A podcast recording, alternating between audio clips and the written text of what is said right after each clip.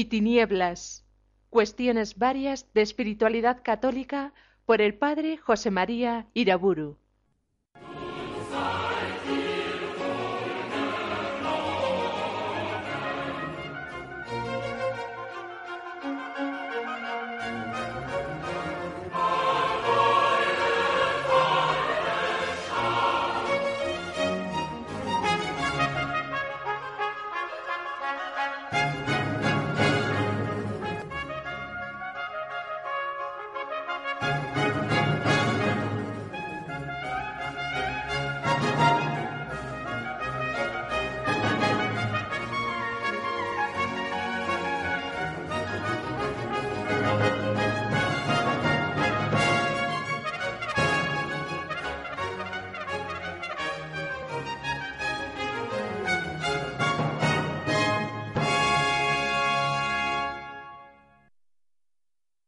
En el nombre del Padre, del Hijo y del Espíritu Santo.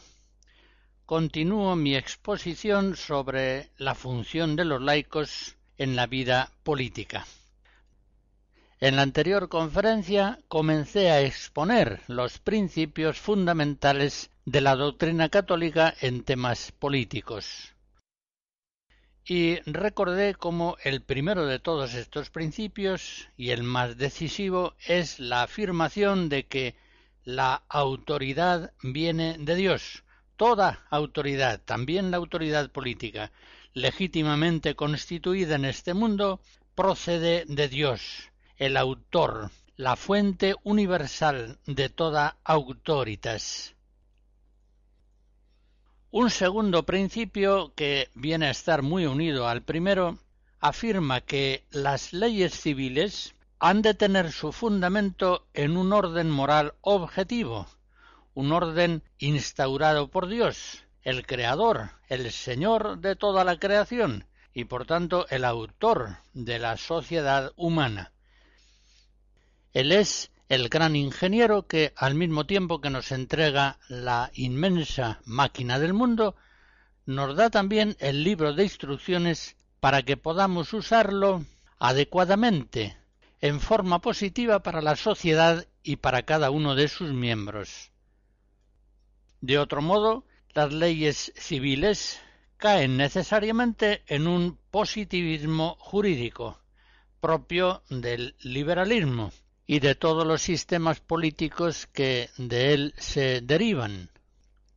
Un positivismo jurídico que conduce a la degradación de las leyes, a la disgregación de los pueblos en trozos contrapuestos, y que conduce también al bien ganado menosprecio de los gobernantes y de sus leyes.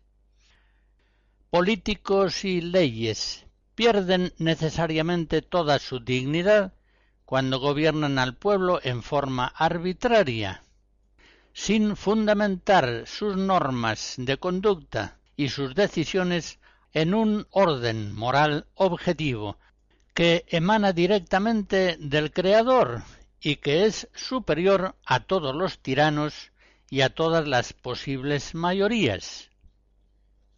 No podemos ignorar que entre todos los gremios que forman la sociedad civil, las encuestas con frecuencia nos indican que el gremio de los políticos es el menos apreciado. Juan Pablo II, en la encíclica Evangelium Vitae de 1995, en los números 69 al 71 y también en el 20, denuncia que en la cultura democrática de nuestro tiempo se ha difundido ampliamente la opinión de que el ordenamiento jurídico de una sociedad debería limitarse a percibir y a asumir las convicciones de la mayoría, y que, por tanto, habría de basarse solamente sobre lo que la mayoría misma reconoce y vive como normal. Sigue diciendo el Papa de este modo, la responsabilidad de la persona se delega en la ley civil, abdicando de la propia conciencia moral, al menos en el ámbito de la acción pública. Y muestra el Papa cómo la raíz de este proceso está en el relativismo ético, acerca del cual Benedicto XVI ha dado luminosas enseñanzas ya desde el principio de su pontificado. Juan Pablo II, el Evangelium Vitae, sigue diciendo que algunos consideran que el respeto recíproco entre las personas y la adhesión a las decisiones de la mayoría son condición de la democracia, ya que sólo ese respeto garantiza la tolerancia. Por el contrario, las normas morales, consideradas objetivas y vinculantes, llevarían al autoritarismo y a la intolerancia. Fíjense cómo Juan Pablo II muestra una trampa mental de gran importancia y de suma peligrosidad para el pueblo cristiano en nuestro tiempo.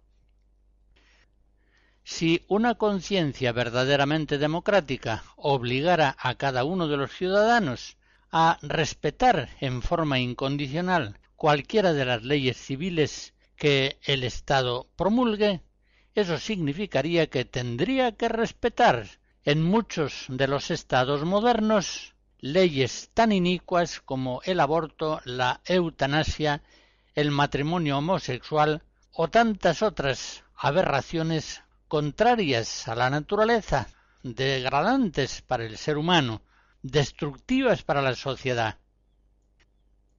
Y sigue diciendo Juan Pablo II en la Evangelium Vitae. De este modo, por esa vía del relativismo absoluto, la democracia, a pesar de sus reglas, va por un camino de totalitarismo fundamental. En efecto, en los mismos regímenes participativos, la regulación de los intereses se produce con frecuencia en beneficio de los más fuertes, que tienen mayor capacidad para maniobrar no sólo las palancas del poder, sino incluso la formación de la opinión y del consenso. En una situación así, concluye el Papa, la democracia se convierte fácilmente en una palabra vacía. Por eso sigue diciendo, para el futuro de la sociedad y el desarrollo de una sana democracia, urge descubrir de nuevo la existencia de valores humanos y morales esenciales, originarios, que derivan de la verdad misma del ser humano y que expresan y tutelan la dignidad de la persona. Son, por tanto, valores que ningún individuo, ninguna mayoría y ningún Estado nunca pueden crear, modificar o destruir, sino que solamente deben reconocer, respetar y promover. Juan Pablo II recordaba estas enseñanzas fundamentales precisamente en la encíclica Evangelium Vitae, tratando acerca de cómo las leyes positivas deben respetar un orden natural de moralidad en el marco de los problemas relacionados con la vida, el aborto, la eutanasia, la manipulación de embriones, etc. Pero su enseñanza tiene evidentemente un valor universal. Reafirma la doctrina política de la Iglesia según la cual las leyes civiles tienen, han de tener su fundamento en un orden moral objetivo, instaurado por Dios, que es el Creador, el Señor, el autor de toda la creación y por tanto el que tiene toda la autoridad sobre la sociedad humana. Motetes compuestos hacia 1700 por Alejandro Scarlatti sobre temas de los salmos y de la liturgia católica.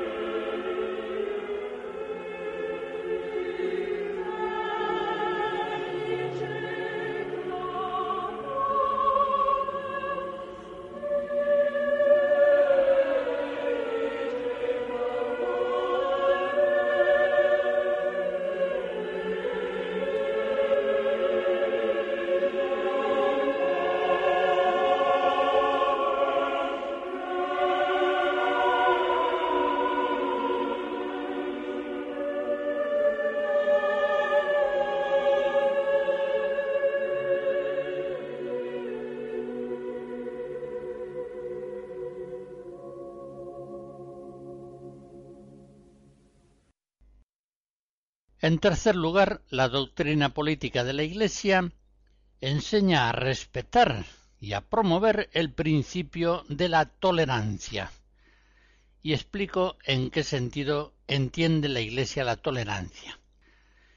No siempre es posible lograr una coincidencia entre el orden moral objetivo y el orden legal de la ciudad secular, Juan Pablo II, en la misma encíclica Evangelium Vitem, en el número 71, enseña que ciertamente el cometido de la ley civil es diverso y de ámbito más limitado que el de la ley moral.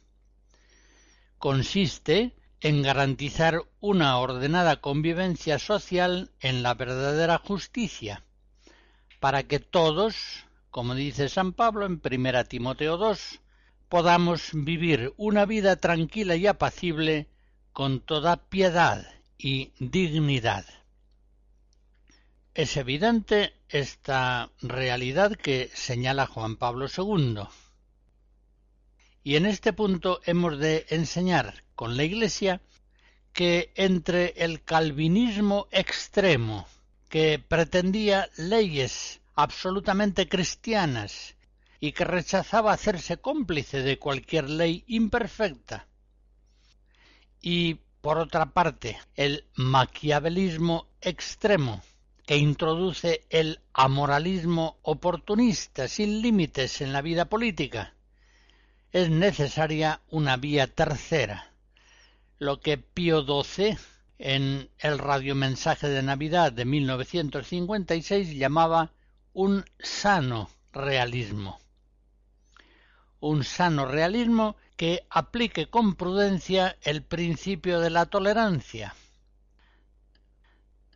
León XIII, ya en la encíclica Libertas de 1888, formulaba de este modo Aun concediendo derechos sola y exclusivamente a la verdad y a la virtud, la Iglesia no se opone, sin embargo, a la tolerancia por parte de los poderes públicos de algunas situaciones contrarias a la verdad y a la justicia para evitar un mal mayor o para adquirir o conservar un mayor bien.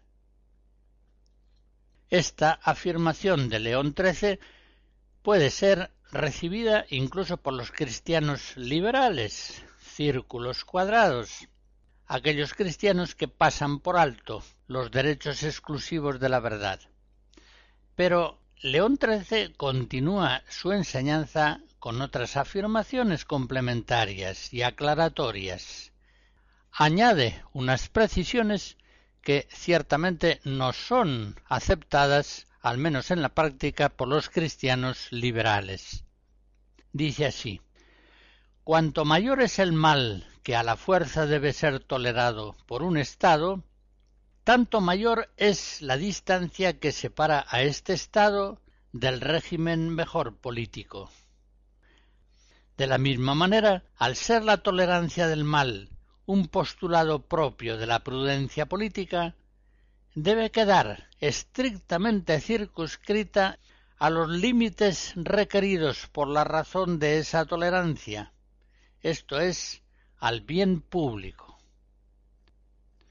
Por este motivo, si la tolerancia daña al bien público o causa al Estado males mayores, la consecuencia es su ilicitud, porque en tales circunstancias la tolerancia deja de ser un bien. Y continúa su enseñanza. En lo tocante a la tolerancia es sorprendente cuán lejos están de la prudencia y de la justicia de la Iglesia aquellos que siguen el liberalismo. Porque al conceder al ciudadano en todas las materias una libertad ilimitada, pierden por completo toda norma y llegan a colocar en un mismo plano de igualdad jurídica la verdad y la virtud con el error y el vicio. Apliquemos estas palabras de León XIII a leyes civiles, por ejemplo, que legalizan el divorcio, el aborto, las parejas homosexuales, la eutanasia o que regulan en formas pésimas el mundo de las finanzas, de la educación, de la vivienda, de los medios de comunicación.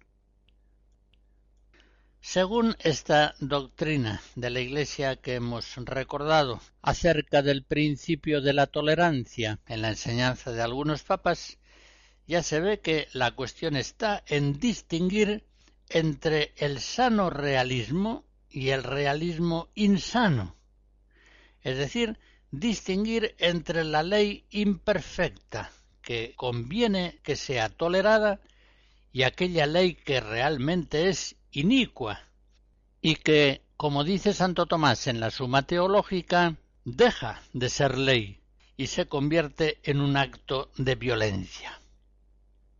Efectivamente, las leyes buenas son caminos que ayudan al pueblo a caminar hacia el bien, mientras que las leyes inicuas, contrarias al orden de la naturaleza dispuesto por Dios, llevan a los ciudadanos a la perdición. Pues bien, hay que reconocer que muchas de las leyes de los estados modernos de los estados que se mueven en los planteamientos del liberalismo son leyes inicuas. Por tanto, son caminos de perdición para el pueblo, que tantas veces confunde lo legal con lo lícito. Son leyes que están totalmente privadas de auténtica validez jurídica, porque no tienen base alguna en el orden natural, sino que por el contrario lo destruyen.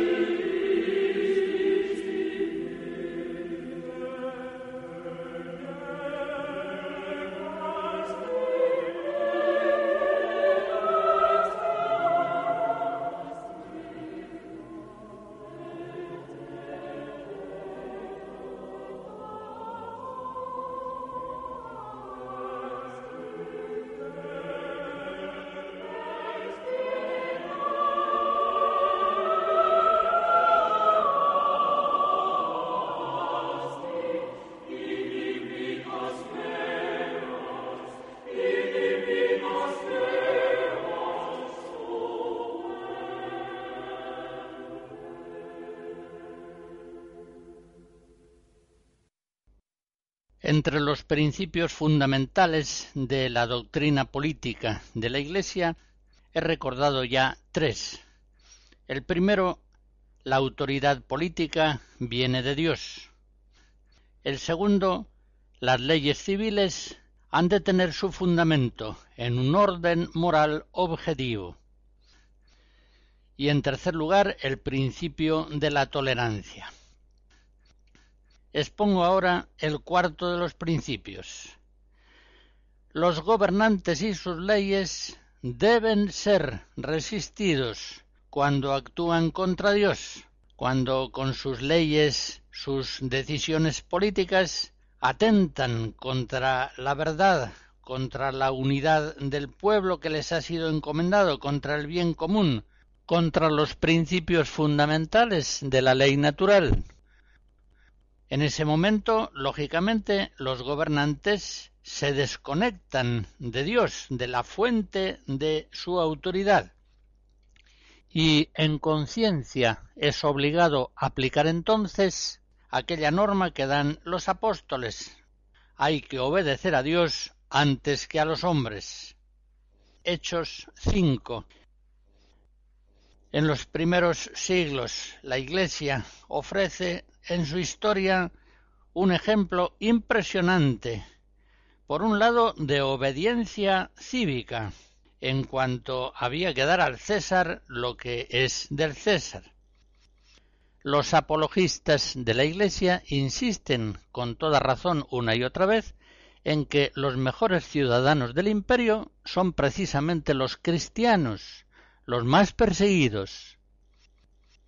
Pero por otro lado, la Iglesia perseguida de los primeros siglos da también un ejemplo conmovedor de resistencia hasta la muerte, en el caso de los mártires, que prefieren morir antes que incurrir en el pecado, antes, por ejemplo, que incurrir en el culto al emperador o en otras acciones incompatibles con su propia conciencia.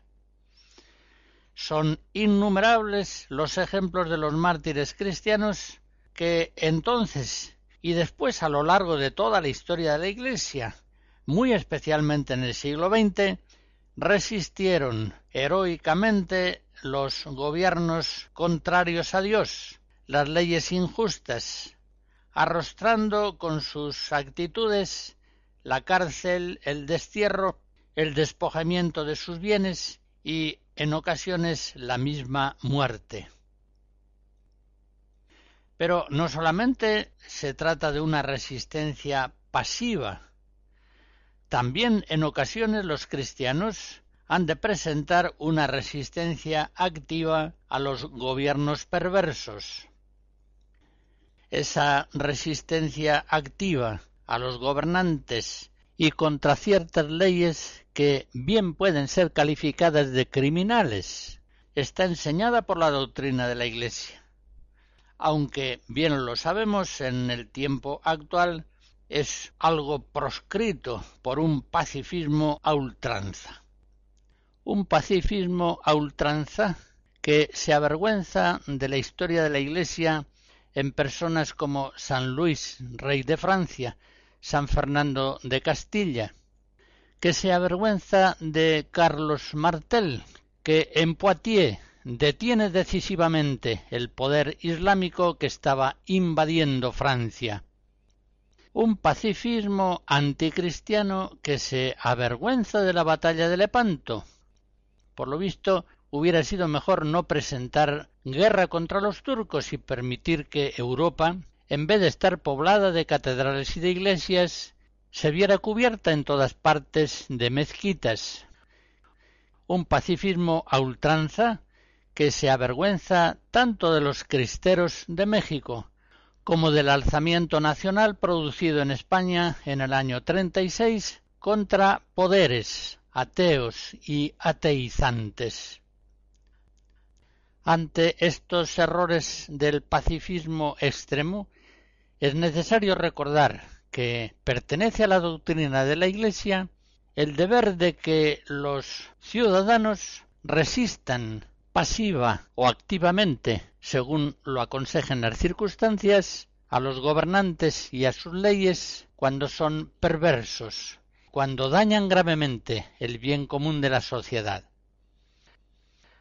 Recordemos, por ejemplo, la enseñanza del Papa Pío XI en la encíclica Firmissimam Constantiam del año 1937.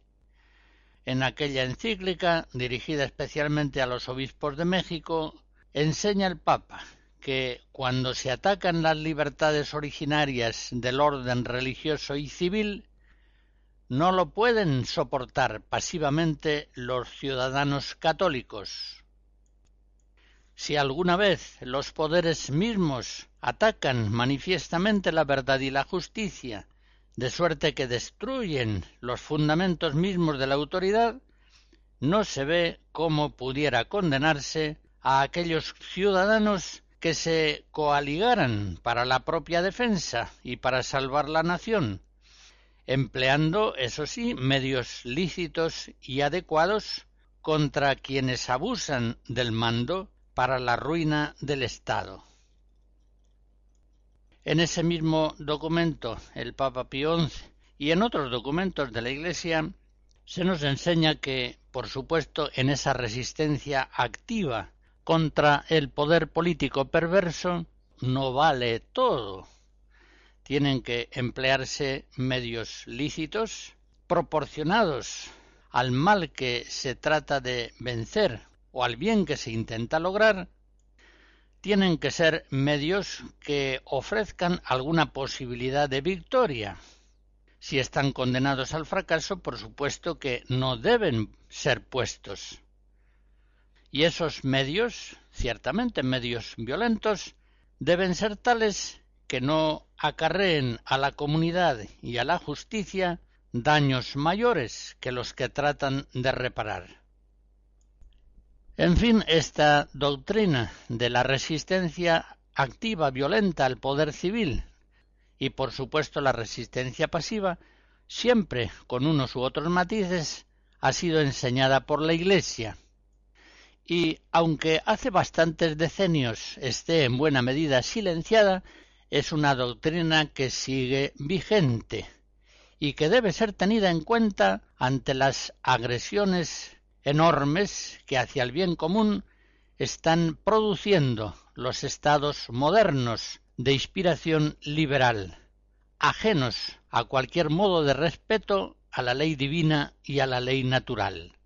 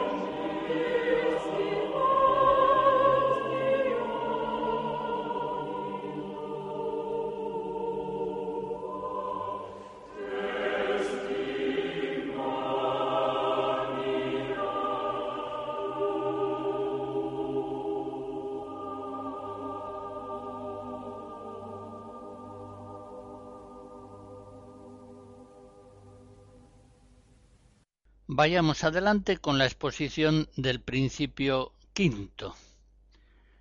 La Iglesia es neutral en cuanto a la forma de los regímenes políticos. Esa ha sido enseñanza constante a lo largo de su historia. La encontramos expuesta, por ejemplo, en la Suma Teológica de Santo Tomás, prima secunde, cuestión 105. Allá el doctor Angélico enseña que en todos los regímenes políticos se dan en una u otra forma los tres principios. La monarquía, uno, la aristocracia, algunos, y la democracia, todos. y según prevalezca alguno de esos principios sobre los otros, estaremos ante un régimen monárquico, aristocrático o democrático.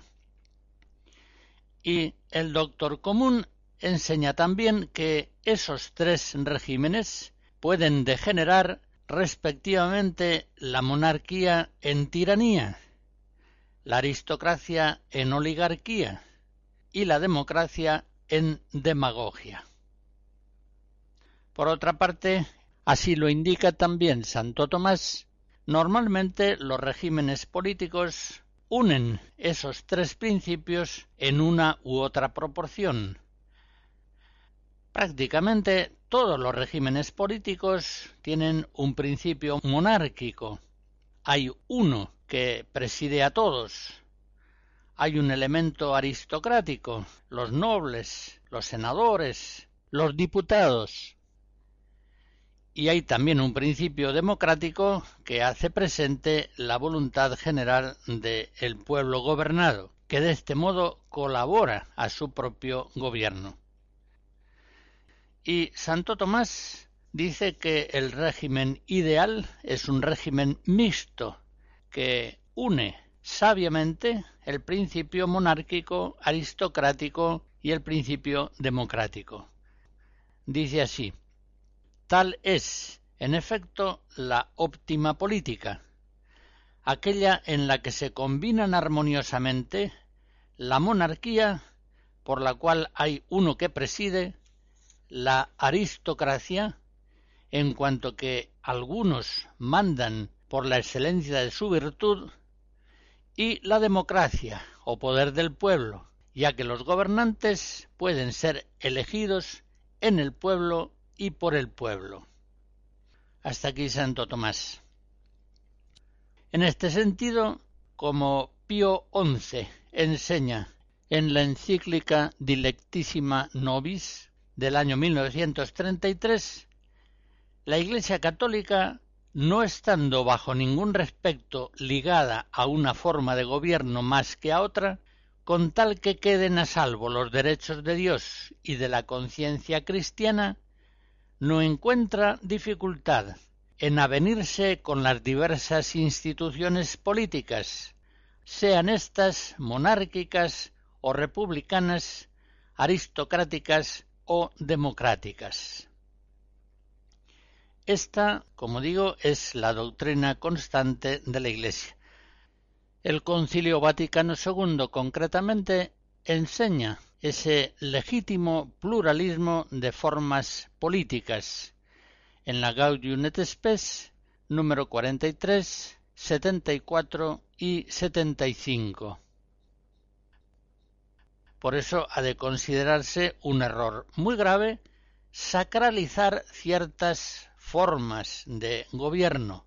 Lo mismo sea la monarquía que la democracia que el régimen que sea.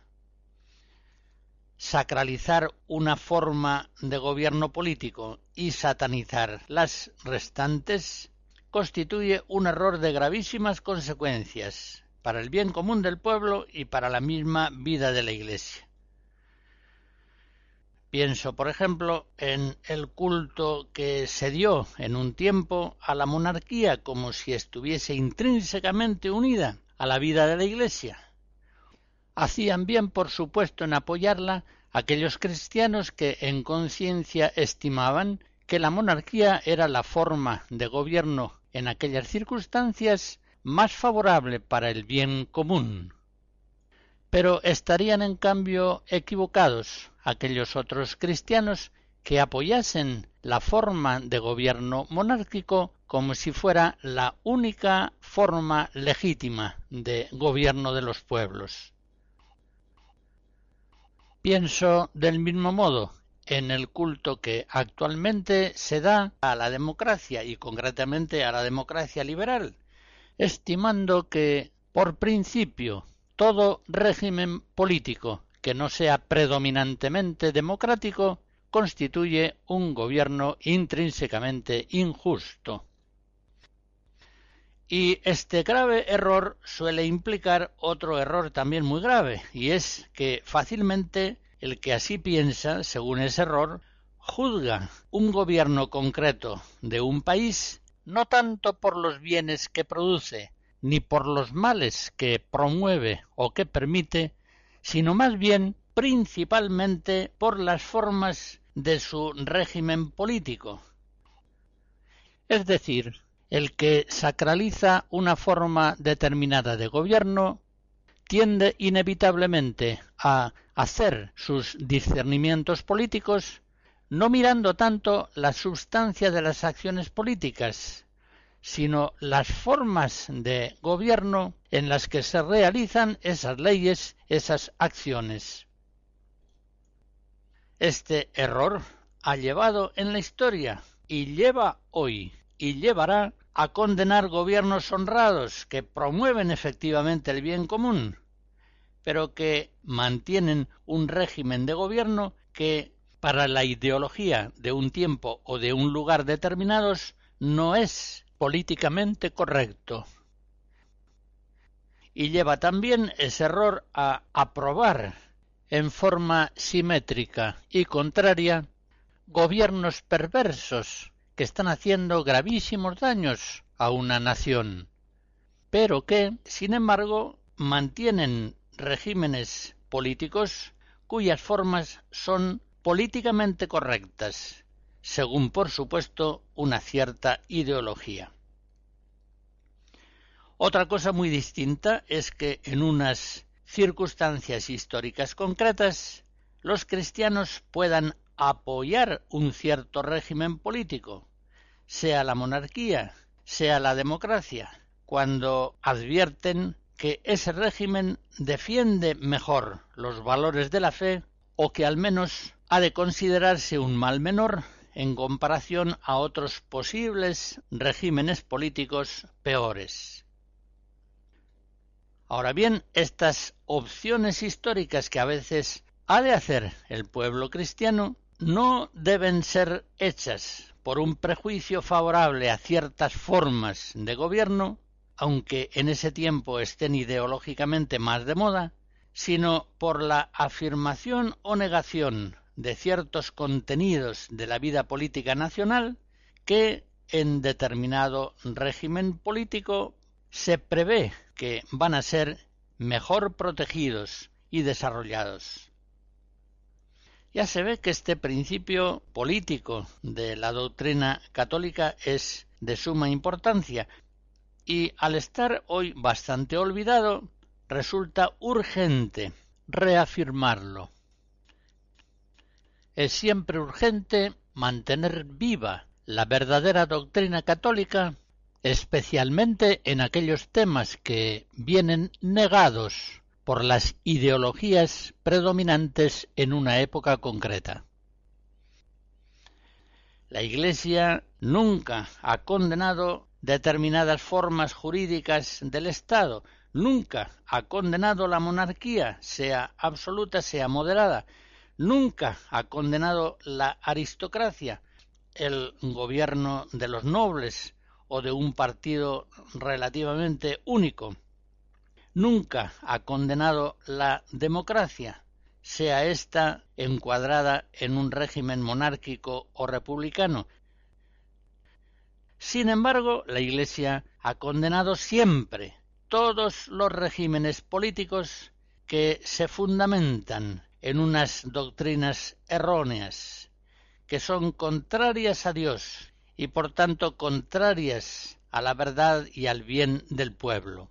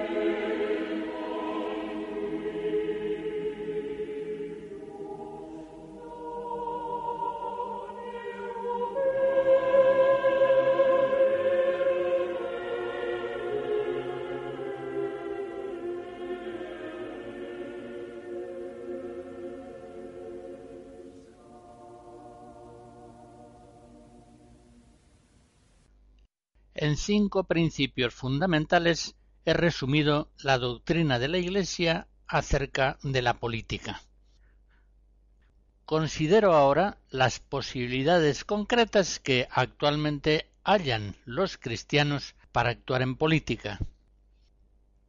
Por supuesto que siempre o casi siempre hoy será posible que los cristianos colaboren en la pequeña política, política de alcaldías, juntas de vecinos, asambleas de padres de familia, en las escuelas, ateneos, fundaciones, etc. Trataré de esto que es realmente muy importante más adelante. Pero, en cambio, hay que señalar que actualmente son muy escasas para los cristianos las posibilidades de actuar en la gran política, al menos en el occidente descristianizado. Y esto por tres razones fundamentales. La primera porque no existen grandes partidos políticos de inspiración realmente cristiana. Y sin esos partidos no es fácil el acceso a la alta política. Al menos en Occidente, todos los grandes partidos están más o menos enfermos de liberalismo y sus dirigentes también más o menos son cómplices activos o pasivos de innumerables leyes perversas que han causado y causan enormes daños al pueblo. Por eso, para integrarse en tales partidos, al menos en cargos de responsabilidad, un cristiano habrá de aceptar el acuerdo tácito de que jamás pronunciará el nombre de Dios en sus actividades políticas jamás argumentará apoyándose en las verdades objetivas de la ley natural. Por ejemplo, nunca cometerá el error y el horror de afirmar que la unión del matrimonio es la unión natural y que la pareja homosexual es contraria a la naturaleza humana. Nunca tampoco podrá oponerse públicamente al aborto alegando que el aborto mata un ser humano. Si este cristiano en su acción política se opone a ciertas ampliaciones de la ley del aborto, lo más que se atreverá a alegar es, por ejemplo, que no hay suficiente demanda social para ello. No puede ir más lejos en su oposición al aborto porque quedaría proscrito en su propio partido. Estas son las condiciones férreas que mantienen cautivo al cristiano que pretende actuar en el mundo de la política. Y sobre todo jamás molestará a sus compañeros políticos con obstinadas